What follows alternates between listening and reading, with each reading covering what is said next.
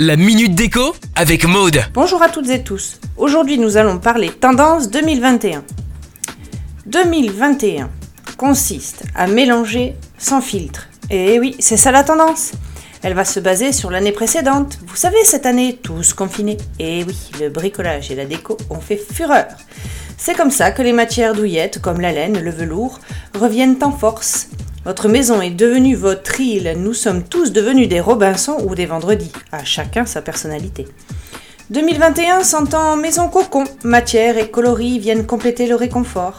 En peinture, nous avons des couleurs olive ou kaki, elles marquent le lien avec la nature. Les palettes des nudes ou pastels, comme le beige argile, le beige sable, le beige mongo ou encore le beige West, déferlent en masse.